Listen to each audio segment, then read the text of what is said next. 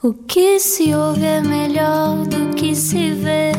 Desliga a TV, era o que faltava. A vida acontece quando anoitecer, era o que faltava.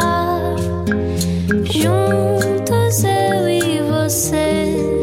Sempre juntos na Rádio Comercial. Muito boa noite, obrigado por estar no Era o que Faltava, a caminho de mais uma grande conversa e hoje daquelas em que podemos não só aprender, mas fazer perguntas. E, e como é que se faz isto? É quase serviço público, não é? Exato, Ainda por cima, exatamente. totalmente grátis, como dizia Herman Eh, José. você disse grátis? Grátis, exatamente. Muito bem. E, e por isso mesmo, ah, acho que hoje é daqueles programas que depois de ouvir vai ter de ouvir novamente para tirar notas. Vamos a isto então, apresentar o nosso convidado, sem mais demoras. Diz a sabedoria popular que a necessidade aguça o engenho e o nosso convidado é a prova disso. Poupar não era o seu forte, até que a crise lhe bateu à porta e foi obrigado a ganhar mais conhecimento financeiro. Conhecimento esse que passou a distribuir na forma de livros e na televisão também com a rubrica Contas Poupança. Um tema que nunca se esgota, o que se esgota é mesmo o dinheiro no nosso bolso e é a cada dia mais urgente para muitas famílias. Hoje conversamos com um dos jornalistas fundadores da SIC Notícias que hoje também grava podcasts enquanto conduz. Pedro Anderson, bem-vindo. Olá. Sim, Olá. Ficou aí esta leca da, da rádio também, não é? Ficou, isso, isso ajuda, ajuda bastante, não é? Porque há muitas pessoas que me dizem: Ah, eu também gostava de fazer um podcast, mas tenho vergonha de falar e depois engano-me. E eh, isto acaba por ser eh, uma forma de comunicação mais, eh, mais natural. Portanto, essa fase eu ultrapassei mais rapidamente do, do que se calhar outras pessoas. Eh, o meu trabalho como jornalista é, no fundo, falar com as pessoas, comunicar. E falar como as pessoas falam, na verdade, não é? Aquilo que nos ensinam sempre desde o início, quando começamos a fazer rádio. E, e, eh, Pedro começou com 16 anos. Aquilo, eu estava no décimo ano, na, na escola secundária Frei Pinto, na Covilhã, e então uma, uma colega minha disse-me num- um, dia no fim das aulas: Ó ó, Pedro, eu vou lá em cima à RCC, Rádio Clube da Covilhã, tenho lá um programa, queres vir? E a rádio, quer dizer, tudo bem, ouvia a rádio em casa e tal, nunca tinha visto uma rádio por dentro, não fazia a mínima ideia como é que aquilo funcionava. Disse: está bem, pronto, lá fomos, subimos. Na Covilhã é sempre a subir e é sempre a descer. Subimos. Aquilo era na- no antigo quartel dos Bombeiros Voluntários da Covilhã. E então entrei lá e ela fazia o programa dos discos pedidos. Era peça que a gente passa. Portanto, é, é daqueles n- nomes das rádios locais. Peça que toca. Exatamente, pronto, há, há 500. Ahm, e então ela estava lá, estava a passar os discos e eu achei aquilo muito divertido. Mas ao entrar, é porque eu nunca pensei em ser jornalista, havia uma sala onde estavam todos a escrever à máquina. Hoje em dia já ninguém sabe o que é que é esse barulho, não é? A malta nova escrever à máquina. Deve estar a perguntar o que é que é isso escrever à máquina. Googlar máquina de escrever. Eh, eram os computadores da altura e então tudo a escrever ali. Estou a bater aqui na, na mesa a fazer de conta que estou a escrever. Ahm, E eu achei aquilo extraordinário. E então, pronto, o que é que estão a fazer? As notícias. As notícias. Ok, eu gosto de contar histórias. Posso experimentar escrever uma notícia? Sim, senta-te aí e escreve. E eu delirei com aquilo. E depois, eles tirarem o papel todo escrito, irem lá dentro ler, fascinou-me. E portanto eu disse: Eu quero fazer isto. Posso voltar amanhã? Já não era para os discos pedidos, era para escrever. Ganhei esse gosto e nunca mais parou. É a sua forma de contar histórias também, É, ainda hoje. é, porque eu aí ganhei esse gosto por contar histórias. E eu sempre tentei fazer isso no jornalismo, quando eh, já na, na, na Rádio Clube da Covilhã, depois na TSF, sempre fiz, eh, sempre eh, me esforcei por falar com as pessoas e explicar as coisas às pessoas. Porque eu muitas vezes ouvia as notícias, mesmo na televisão, e no final perguntava: mas o que é que eles queriam dizer com isto? O que é que isto significa? Tinha perguntas e a notícia não respondia. Por exemplo, o aumento das o aumento, eh, as pensões vão aumentar não sei quantos X% e a inflação e não sei o quê. Ok, mas o que é que isto quer dizer? Portanto, sempre que eu escrevo uma notícia, eu faço questão de a ler e pensar na minha mãe. A minha mãe vai perceber o que eu estou aqui a dizer. Se, ela- se não, então tenho de reescrever tudo. Bom exercício. E o exemplo das pensões é ótimo. Eh, Eu só percebi agora com a explicação do Ricardo Aruz Pereira, na verdade. Era, co- co- as sim, bananas, com as bananas, do com as bananas, Ricardo e- exatamente. E depois com o do Cláudio, Do Cláudio, exatamente. E depois com os caixotes mais pequeninos, também esta, esta deste Á- passado Às vezes, com humor, consegue-se explicar melhor as coisas do que com da forma mais formal, mas é, mas é por aí que nós temos de ir no jornalismo. Eu, eu costumo utilizar uma expressão que eu gosto muito em inglês, que é news you can use. Notícias que sejam úteis. Porque assim, é, é importante dar as notícias do resultado do futebol, mas tu ouves a notícia, já sabes o resultado, quanto é que ficou, o lugar no campeonato, ok, mas não muda a tua vida. Há notícias que são importantes porque de facto mexem no nosso bolso e na nossa vida. E é importante falar delas. Claro, e aquilo que, que se tem dedicado nos últimos anos, esta questão da financeira, eh, pode mudar efetivamente a vida de pessoas e eu acredito que já tenha mudado muito, não só, não só pelos livros que já lançou, pelo podcast, a rubrica na SIC e na SIC Notícias Contas Poupança, mas isso veio também de uma história muito pessoal sua e de um período Não, conturbado. não me trates por você. tua, dizer, tua, desculpa. tô- Já, já tenho uma idade razoável, mas não exageremos. Ah, Peço desculpa, não volta a acontecer. Mas veio de um, de um período em que foi, ehm, basi- foste basicamente obrigado a aprender qualquer coisa com isto. Eu faço parte eh, daquela geração, que devem ser muitas, de, de famílias em que os pais nunca nos ensinaram a lidar com o dinheiro porque também não sabiam lidar com o dinheiro. Recebiam o seu salário, a sua pensão e pagavam contas. E portanto, eh, comecei a trabalhar, ganhei o meu salário. Era um salário bastante bom na altura. Em 1997, na TSF, eu ganhava eh, o equivalente a 700 euros. Portanto, no tempo dos contos, os contos dizem-vos alguma coisa? Sim, Sim, sim. sim. Pronto, 140 contos. Era bom. Para começo de carreira, Era Sim, um para propósito com principalmente. 23 anos. 23 corta anos, para claro. 20 e tal anos depois e os salários são os os mesmos ou piores, exatamente. ou piores. E portanto, repara, um bom salário. A minha mulher, na altura do, do Fundo Social Europeu, chovia dinheiro da Europa para formação. Então, ela trabalhava cinco dias e ganhava mil euros. Portanto, fazia isto duas vezes por mês. Portanto, repara, entrava em nossa casa 2.700 euros por mês. É brutal. Então, naquela altura, já, agora já, já seria bom. Era caviar todos os dias, Pedro Anderson. Não, é que nem isso. É que nem isso. Mas, por exemplo, apetecia trocar o sofá. Trocavas. Comprámos um carrito novo. Eh, queríamos jantar fora, íamos jantar fora. Queríamos passar um fim de semana fora, passávamos um fim de semana fora. Nem sequer fazíamos contas. Não era preciso. Porque no final do mês sobrava ainda dinheiro. E então aconteceu. Eu estou a reviver agora a história toda. A Euribor começou a subir. Eu sabia lá o que é que era a Euribor. E de repente a minha prestação da casa passou de 400 euros para para 800. Uf. O dobro. A Euribor chegou aos 5%. E de repente fiz as contas e pensei assim: daqui a três meses eu não tenho dinheiro para pagar a prestação da casa ao banco. Agora imagina: um casal em que um é jornalista da SIC, uma televisão, e uma professora, não tem dinheiro para pagar a prestação da casa. Há aqui qualquer coisa que não está bem. Isto.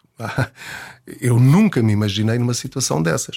E então, a primeira coisa que eu fiz foi uma reação de pânico. Fui ao banco e disse: Meus amigos, eu estou aqui com um problema, não sei como resolver, mas daqui a três meses não consigo pagar a prestação da casa, podem ajudar-me? E então deram-me uma moratória de dois anos, que foi aquilo que deram novamente agora na Covid. E então o meu crédito passou de 40 anos para 42. Vou acabar de pagar a minha casa aos 82 anos. Estupidez completa. Isto não faz sentido nenhum em termos. Agora que eu reconheço, não é? Que tenho mais literacia financeira. Portanto, eh, estou numa prisão financeira até ao fim da minha vida. E eu não sabia de nada disto. Então, como me deram esses dois anos e consegui voltar àquela prestação dos 400 euros, pelo menos temporariamente, depois eu e a- minha mulher sentámos-nos e começámos a olhar para todas as nossas despesas, eletricidade, gás, seguros, etc., para ver para onde ia o nosso dinheiro. E então começámos a fazer contas e eu comecei a ligar, por exemplo, para a seguradora do carro. Tínhamos dois carros, fiz simulações noutras eh, empresas da concorrência e liguei-lhes: olha, eh, é assim, na, na concorrência fazem-me eh, muito mais barato. Como é que é? Vocês fazem o mesmo preço ou vão-me embora? E para minha surpresa, baixaram. Depois ligo para a empresa da eletricidade. Disse assim: Olha, há aqui empresas que fazem mais barato, vocês baixam? Sim, está bem, então também baixamos. Eu disse: Mas é só isto. Isto afinal resulta. Então, quer dizer que durante todos estes anos eu estive a pagar mais do que realmente precisava. Foi aí que nasceu o Quantas Poupança. E hoje em dia ainda acontece assim, porque uh, nós sabemos agora, por exemplo, a abertura do mercado regulado para gás, uh, mas tudo isso parece sempre tão. a informação parece que é-nos sempre dada a conta gotas uhum. e, e, isso faz com que não tenhamos um panorama geral das coisas. E, e, tu, Pedro, enquanto jornalista, tens essa capacidade de recolher informação, mesmo quando não te querem dar, muitas vezes, não é? não contra a vontade das pessoas, uhum. obviamente, mas tens esse, esse sentido de missão de eu vou perceber até onde é que isto vai e, e consegues recolher informação, fazer essa triagem. Mas a maioria das pessoas não tem nem literacia financeira nem literacia muitas vezes, não é? Não, não, não, não tem eu formação para isso. Eu até acrescentaria aí mais, que eu acho que é o problema mais grave, nem vontade. Por alguma razão cultural, acho eu, nós temos medo de, de lidar com dinheiro. Parece que o dinheiro nos queima nas mãos. Ligar para uma empresa mete medo. Porque nós temos medo de ser enganados, talvez. Uh, ou, ou... E há também uma vergonha um bocado associada a tornar isso de forma mais pública ou até a reconhecer para si próprio uh, eu preciso mesmo de começar a fazer contas e de pagar menos disto ou disto e vou pedir. Alguém que comece a pensar nisto vai chegar à conclusão, se calhar é a primeira de todas e a mais importante, que é assumir que tem um problema. E esse é o problema. Exatamente. Porque isto é, é como em qualquer situação da nossa vida. O primeiro passo é assumir que temos um problema. A partir daí tudo se começa a resolver. Estou a ler um livro muito interessante em que ainda hoje partilhei esta frase com a Ana e que acho, acho que poderá explicar um bocadinho esta ideia. Chama-se Sete, Sete Hábitos de Pessoas Altamente Eficazes uhum. e é um livro espetacular e que recomendo muito. E ele fala sobre essa questão de nós nos desresponsabilizarmos muito de coisas que acontecem na nossa vida. E porquê é que, porquê é que desresponsabilizamos? Porque se assumirmos que somos responsáveis, corremos o risco de ter que assumir que somos irresponsáveis. Sim. Uh, e eu era irresponsável. Portanto, eu só percebi quando bati com a cabeça na parede. E agora, a minha missão é dizer às pessoas: atenção, vocês não precisam bater com a cabeça na parede. Vejam isto e façam isto agora com calma, enquanto podem, sem pressão, porque é possível fazer. E, portanto, ah, uma pessoa, quando liga para o banco ou vai ao banco e diz assim: Olha, eu não percebo nada disto, isto exige humildade da nossa parte. Hum. E nem todas as pessoas têm essa capacidade. E, isso, e essa nova. Esse novo capítulo na sua vida eh, acabou por. Na tua vida, vou pois. deixar de tratar por você, acabou por te levar até, um, ehm, até um sítio que hoje chamas de paz financeira. Eu adoro este termo. A paz financeira é uma coisa que, que se reflete muito, muito para além daquilo que são as finanças depois de a conquistarmos, não é? É, porque não depende dos nossos rendimentos. Ou seja, eu ganhando o salário mínimo nacional, se eu tiver as minhas contas em ordem e conseguir na minha vida definir as minhas prioridades para saber aquilo que posso comprar e aquilo que não posso comprar, porque a palavra mais importante da nossa vida às vezes é o não. E a capacidade de dizer que não a nós próprios ou a determinadas situações é aquilo que nos permite avançar e fazer escolhas. Agora, o problema é, se tu quiseres ter tudo na tua vida, nem 5 mil euros por mês chegam, nem 10 mil, nem 20 mil. Uhum. Porque se tu gastares sempre tudo aquilo que tu ganhas, nunca terás nada. Portanto, a, a, o primeiro passo é o que é que eu quero fazer da minha vida? O quanto é que eu quero ter daqui a 5 ou 10 ou 15 ou 20 anos? Ou quanto é que eu quero ter por mês? Ou o que é que me faz feliz? Do que é que eu tenho de abdicar? Tenho de aumentar os meus rendimentos? Porque também pode passar por aí. Há de facto salários e situações em que o dinheiro não chega para as necessidades básicas. Isso é uma realidade, infelizmente, em Portugal. Ainda há pouco tempo saiu uma, um estudo que dizia que há 2 milhões de portugueses que vivem em pobreza, não é? Sim. No entanto, aquilo que eu verifico, por estranho que pareça, é que as pessoas que ganham pouco são as que melhor sabem gerir o seu dinheiro, porque são obrigadas a tomar decisões racionais. Quem ganha muito não precisa tomar decisões inteligentes porque o dinheiro chega sempre. Agora, quando chegamos a situações como agora, com esta inflação altíssima, o aumento da Euribor, em que parece que o dinheiro não chega para nada, qual é a aflição destas pessoas? É, vão ter de abdicar de alguma coisa que elas já davam como certo. Isso traz-lhes infelicidade. E, portanto, preferem não tomar nenhuma decisão. Quanto mais andarem nesse caminho para a frente sem parar e se calhar eh, fazer algumas curvas e alguns desvios, pior se tornará a situação delas no futuro em termos financeiros. Portanto, nesta altura em que estamos a viver, algumas pessoas vão ter de tomar decisões sérias.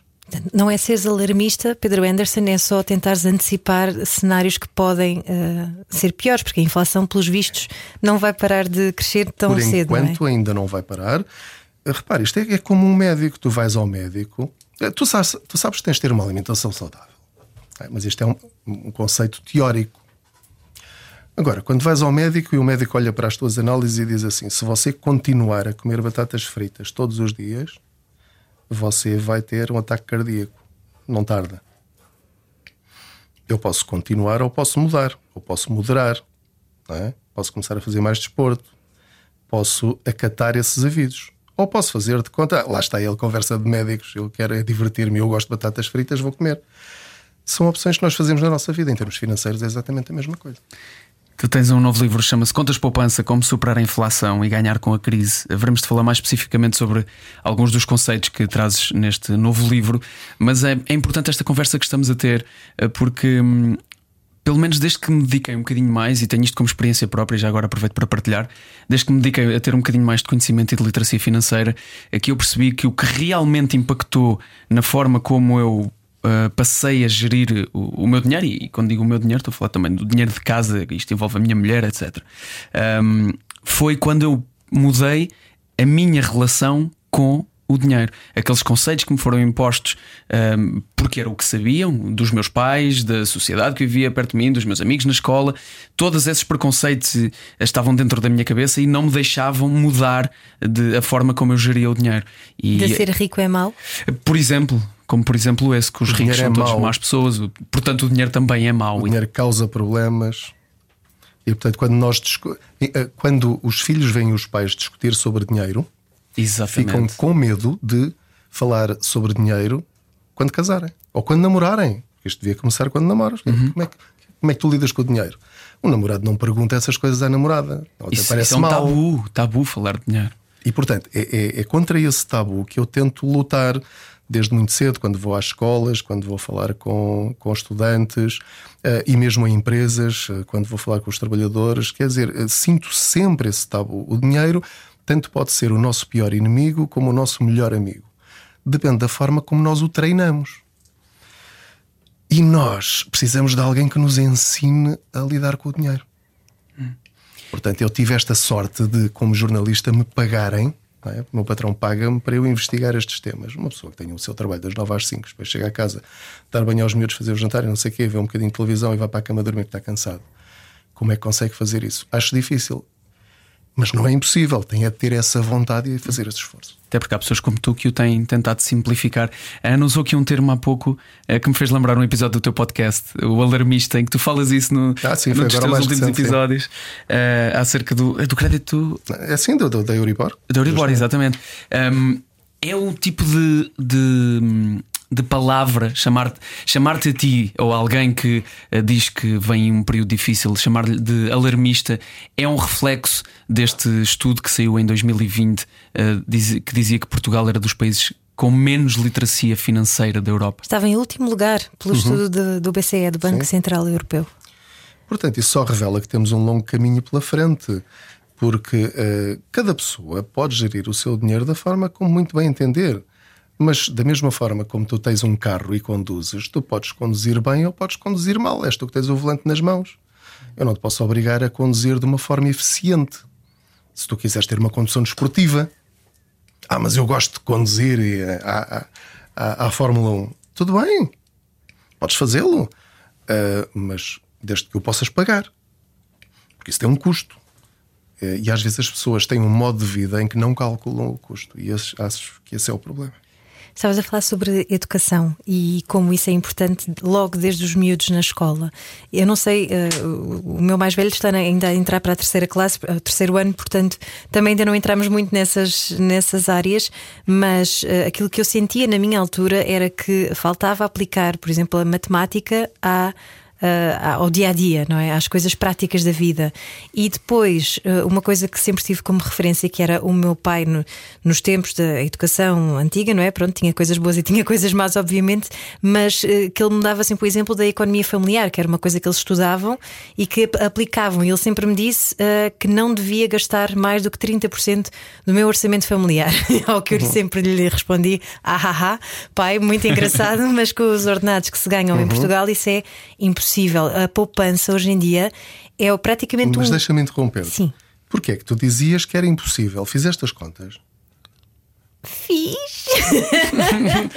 Não, a questão é que o nosso orçamento é aquilo que nós fizermos dele. Assim, é impossível pôr 30%? Certo, concordo contigo, eu não consigo poupar 30%. Está bem, mas por que não começar com 10%? 10% já é impossível? Claro que não, e é temos fazer... que. Claro que não, para... há famílias que dizem, nem pensar, então eu vou, vou a saldo negativo todo, todos os meses, como é que eu vou poupar 10%? Pois é verdade. Então vamos fazer uma lista, não é? Quais são todas as suas despesas? Ok? Vamos aqui apontar. Fazer aqui. Uh, quanto, é que, quanto é que gasta por mês de eletricidade, da água, de, do crédito à habitação, uh, do, do crédito automóvel, se calhar tem um cartão de crédito e está a pagar a prestações eh, se calhar tem Netflix e o HBO, se calhar vai ao, paga ao ginásio e nem sequer lá vai. Eh, quanto é que gasta em combustíveis? Podia mudar de, de marca de combustível. Portanto, analisando tudo, tu se calhar vais a chegar à conclusão que, se calhar, para teres os 10%, que tem de ser o teu objetivo, tens de ter esse objetivo. Entramos na questão das escolhas. Vais ter de cortar um, dois ou três itens fazem parte da tua vida. São 100 euros em mil, não é? Nos tempos que é, correm é, é, é dificílimo, sobretudo com estas oscilações que, que nós não estamos a, a, contar. Sim. Portanto, o segredo aqui é tornares isto numa primeira fase numa ordem automática, ou seja, assim que recebes o teu salário, crias no home banking, para as pessoas que têm essa literacia digital, uma, crias uma conta à ordem que não usas no teu dia a dia e que não vês, pode ser noutro banco, um banco grátis. E então, assim que recebes o ordenado, 10% vai para essa conta e nunca mais vês esse dinheiro. Vais ver que, se não tiveres gastos exagerados, esses 10% não te vão fazer falta. É o, o pague-se a si primeiro. É o pague-se a si primeiro, que é o. É, para além do orçamento mensal, que é saber exatamente quanto dinheiro é que entra em minha casa todos os meses, quanto dinheiro é que sai todos os meses, ver qual é o saldo que dá, mexer nesse orçamento de maneira a que sobrem esses 10% para não me fazerem falta, depois pagares-te a ti próprio primeiro e depois, a partir daí, tudo entra nos carris. É só fazer isto. Funciona. E fica como uma espécie de fundo de emergência que é cada vez mais raro as pessoas conseguirem ter. Se eu tivesse tido um fundo de emergência em 2008, quando bati com a cabeça na parede, se calhar hoje não haveria contas poupança, porque eu, eu teria conseguido suportar aquela prestação durante aqueles meses em que duplicou, porque depois a seguir aquilo baixou. Agora, eu nem sequer o fundo de emergência tinha. Estava tudo à ordem. Claro. É muito pouco. Onde se está a perder dinheiro neste momento, tendo contas à ordem com simplesmente a inflação existir. Mas tu és um ninja nessas coisas. Porque me dedico a estudá-las uhum. e porque tenho a sorte de ter a minha mulher também eh, muito dedicada a isso, mas dá trabalho, dá muito trabalho e é sobre isso que vamos falar na segunda parte eh, deste programa, a conversa com o Pedro Anderson, jornalista Pedro Anderson. Há muita expectativa que alguns livros, programas ou pessoas tenham a receita mais fácil para ser milionário instantaneamente. Não é disso que estamos a falar aqui. Isto dá trabalho e já a seguir explicamos como é que se faz. A palavra é de prata, o programa é de ouro. Era o que faltava. Na Rádio Comercial. Juntos eu e você. E acho que nunca fez tanto sentido dizer que este programa é de ouro, porque hoje falamos sobre investimentos e sobre poupança. E paz financeira. Queremos muito. Hoje recebemos. Mapa do Tesouro. Esse, esse talvez esteja um bocadinho mais escondido. Hoje falamos com o Pedro Anderson, ele que tem um novo livro, chama-se Contas Poupança: Como Superar a Inflação e Ganhar com a Crise. Agora que já na primeira parte abordámos aqui de como é que a tua vida foi parar a este tipo de, de livros e de conhecimento que hoje, e obrigado por isso, eh, espalhas não só pelo, pelo pelos livros, mas também pela televisão, inclusive no teu podcast de Contas Poupança. O que, queremos... que gravas enquanto conduzes? Palmas para isso. Isso tem a, ver um, tem a ver um pouco com as, aproveitar as oportunidades. Uh, isto aplica-se a tudo na nossa vida. Nós pensamos, ah, não tenho tempo, ah, não consigo, ah, não dá. E então eu já tinha há muito tempo o desejo de fazer um podcast. E eu pensei assim, ok, para fazer um podcast tem de ser num estúdio. Mas eu não tenho equipamento, só tenho o telemóvel. Ok, então não dá. Depois pensei assim, então e depois, se eu gravar em casa, como é que eu faço? Tenho os miúdos em casa a fazer barulho.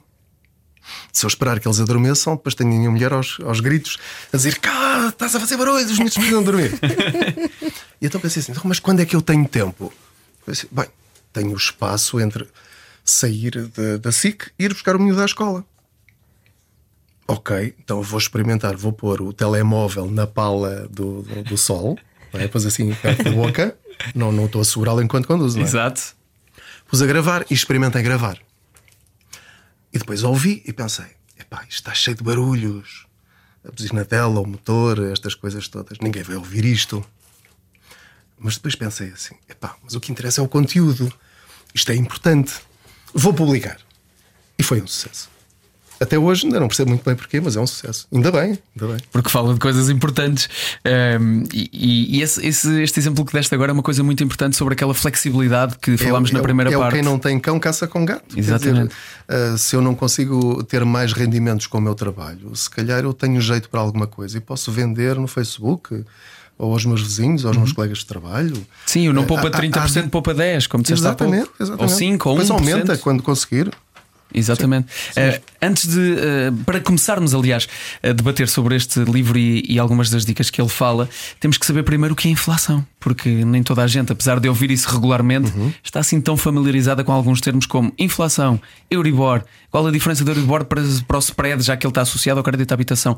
É esta a base pelo qual devemos começar, conhecer bem as nomenclaturas. Uhum. Até porque a inflação é o, o, sinónimo de Satanás nesta altura, não é? sim, sim, é sim. uma coisa muito. Pois, mete, mete medo.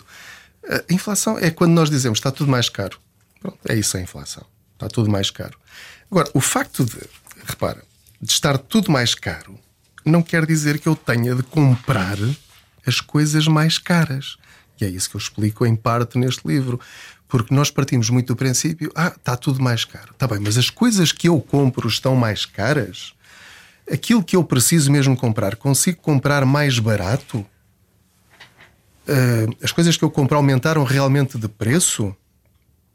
Há muitas coisas que sim. Vou dar-te um exemplo muito simples. O fiambre. Vocês vão às compras, certo? Sim, sim. tantas vezes. Pedro. Acho, acho, que as pessoas que estão a ver é... também vão às compras. Relacionam, sim. Então repara, aconteceu-me isto. Uh, no, quando houve aquele aumento disparatado dos preços, uh, duas situações então. Vamos começar pelo óleo de fritar batatas. Lembram-se quando o óleo chegou a, aos 4 euros, quase aos 5 euros o litro? Uhum. É assustador. Eu cheguei lá para comprar e, e aparece-me lá 5 euros. Eu disse: Eu não vou comprar óleo de fritar batatas a 5 euros. E o médico agradece também, não é? depois comecei a, racional, a racionalizar justamente isso. Então, que, que alternativas é que eu tenho? Vou passar a fazer mais assados e até é mais saudável se eu comprasse, estava a incentivar, a estimular o aumento daquele preço, ou mantê-lo. Um, no caso do fiambre, o fiambre chegou a estar mais caro do que a picanha, o que é um absurdo. A 18 euros o quilo do, do fiambre, que é um, alimento básico, simples. E então, perguntei-lhe: olha, mas então uh, quais são os fiambres mais baratos que aí têm? Ah, nós temos aqui fiambre de frango fumado que antes era o mais caro de todos. Uhum. Estava, era o mais barato naquela altura. Porquê? Porque, como era um produto de luxo, as empresas também aproveitam para ganhar dinheiro, não é? Apesar de tudo, eu não acredito que o fiambre tenha ficado de repente muito mais caro ou tenha triplicado de preço por causa da guerra na Ucrânia. Não é assim? Pelo menos já imediatamente. E então passei a comprar fiambre muito melhor, muito mais barato. Até do que eu pagava antes. Portanto, repara como uh, perante um problema, eu encontrei uma solução em que eu baixei a minha inflação pessoal relativamente a esse produto.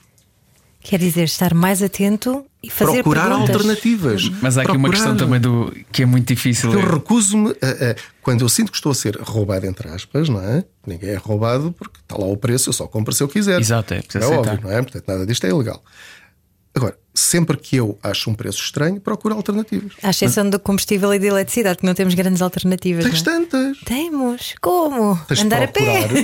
não, olha, no outro dia fui para a SIC de bicicleta, só para experimentar. Demorei uma hora para ir e uma hora e quarenta para voltar. Mas já sei que é possível.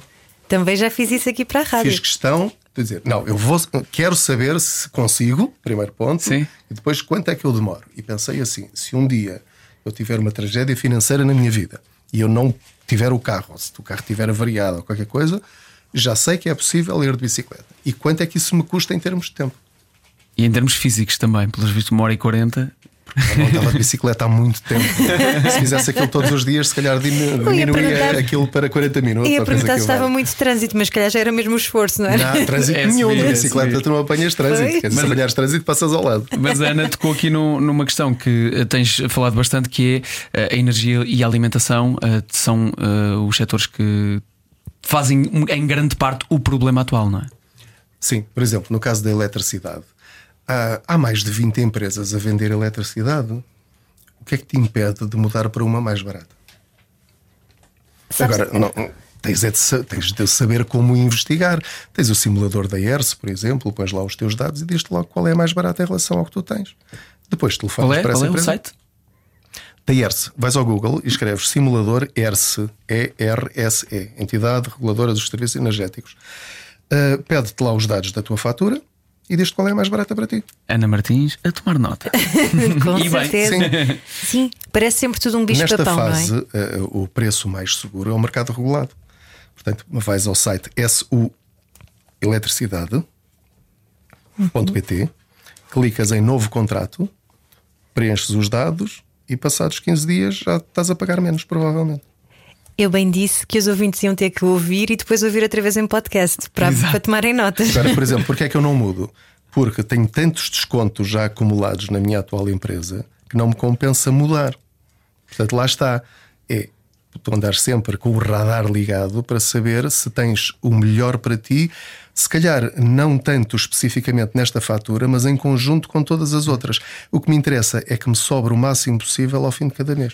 Esse, esse sentimento, isso que acabaste de, de- de dizer, é um, é um dos sentimentos de maior empoderamento que existe, que é eu saber que agora posso estar aqui, mas tenho a opção de sair daqui. E eu acho que muitas vezes o que acontece e o, que a falta de literacia financeira e de conhecimento financeiro traz é esse hum, é não haver opções. Eu não sei como sair daqui, portanto parece impossível imediatamente. E depois ainda tem a outra questão que falámos há pouco de um determinado produto aumenta, eu não consigo comprá-lo e eu passo a desejar comprá-lo porque passa a ser o meu fruto proibido. Isto mexe muito com as nossas emoções e de alguém que passa que, está- que esteja a passar, por exemplo, por uma, uma crise financeira interna na sua família. Isto são, é difícil de gerir emocionalmente. O dinheiro e a gestão do dinheiro traz muitas emoções agarradas. Sim, daí a importância de tu, tu teres a coragem de dizer que não eh, e dizeres que sim a alternativas a que tu não estás habituado.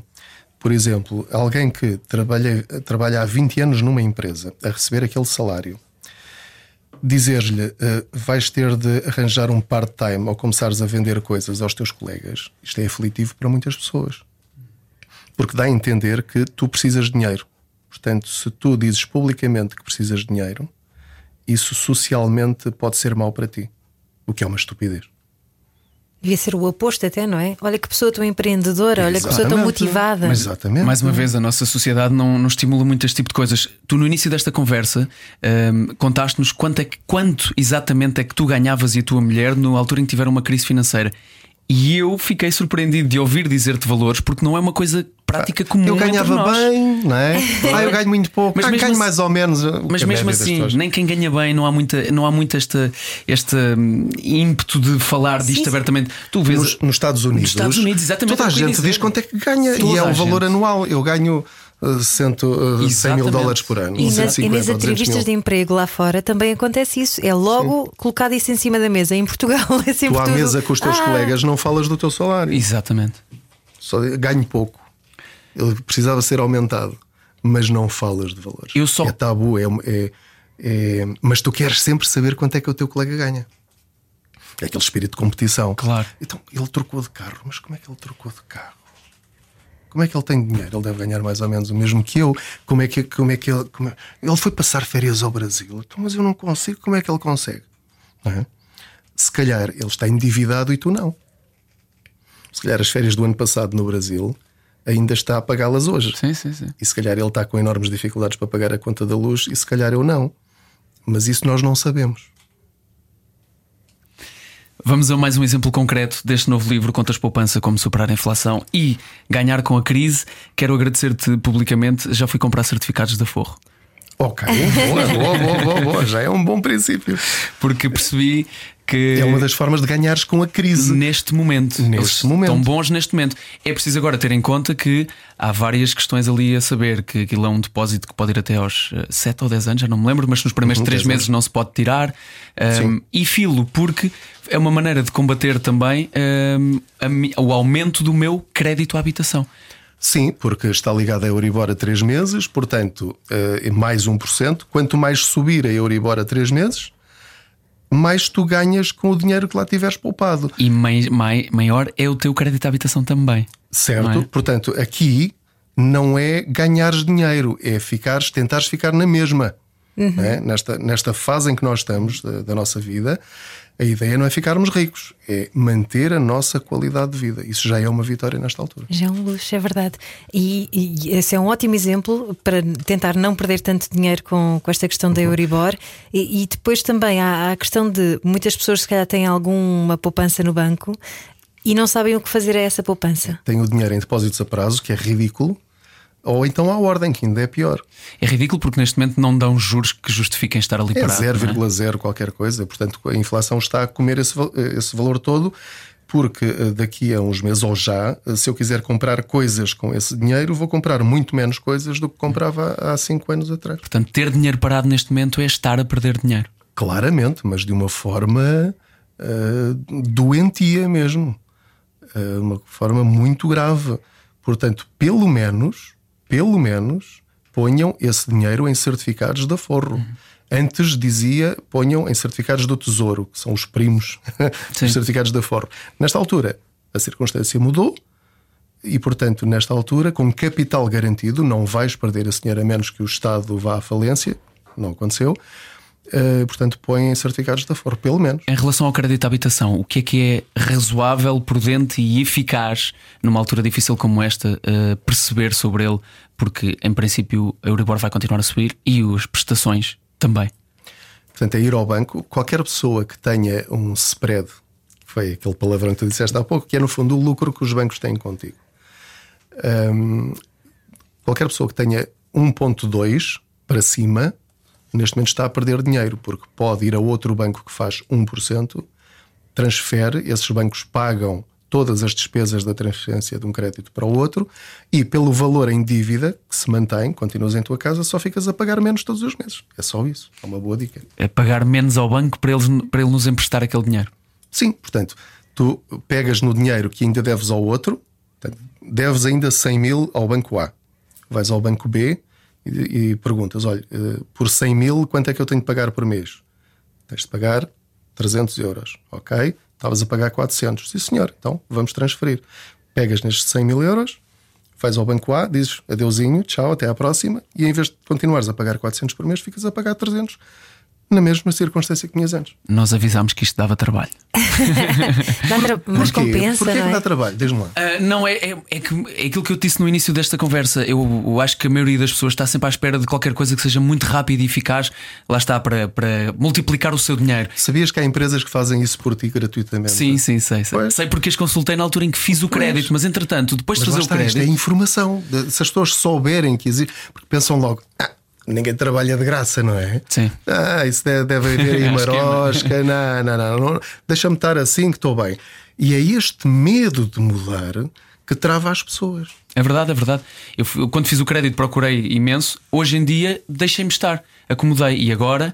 eh, Também por ter lido o teu livro, também já estou à procura novamente de um banco que me possa ter, dar melhores E condições. portanto, estas empresas, como é que funciona para as pessoas perderem esse medo?